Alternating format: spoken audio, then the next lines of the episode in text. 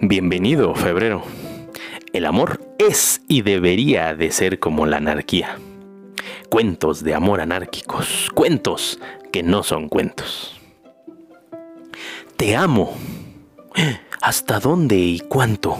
preguntó ella presurosa.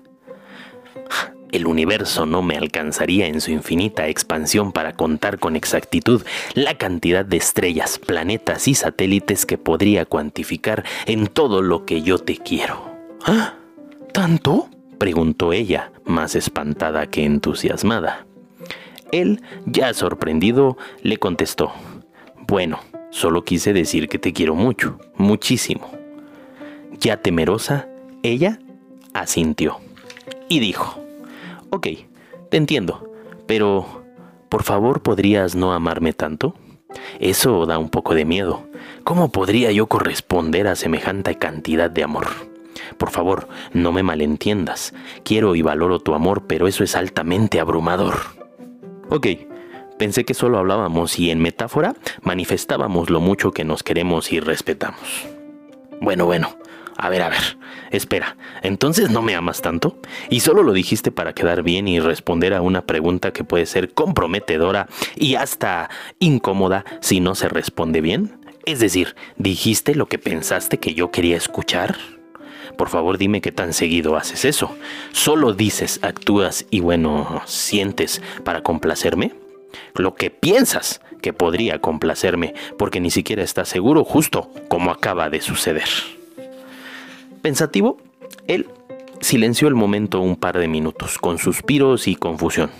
Entonces contestó. No, no sé. No sé qué quieras y no me interesa llenar tus expectativas delirantes. Lo que yo sé es que te quiero.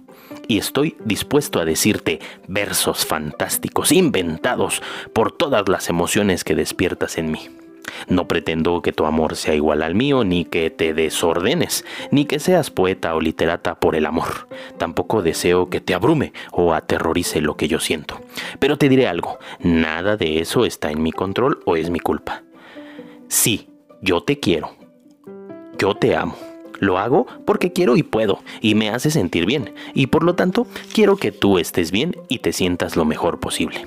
Mi intención no es abrumarte ni mucho menos espantarte.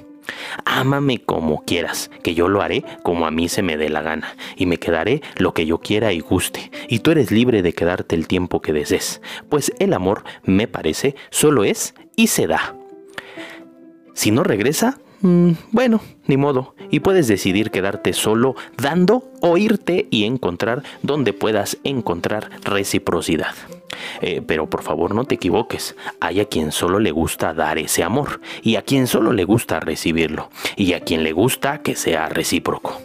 Hay unos más a quienes les gusta de una sola persona y a quien le gusta recibir y dar a una multiplicidad de entes.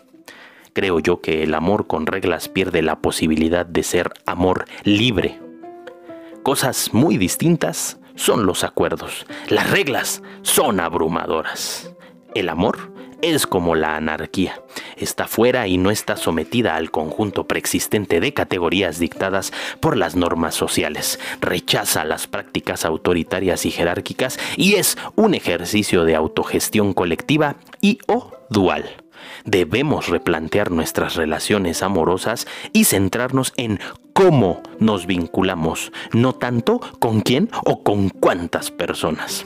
La autogestión, recuerda, pretende el empoderamiento de los individuos para que cumplan sus objetivos por sí mismo sin la necesidad de gente al mando, jerarquías, gobiernos ni reglas.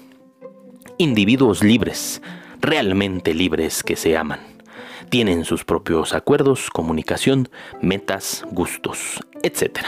El amor no puede ser solo una categoría o una institución social regida por leyes, normas, sociedad y cultura. Que cada quien ame como pueda y quiera y que cada quien gestione el amor que más le quede, le guste y quiera.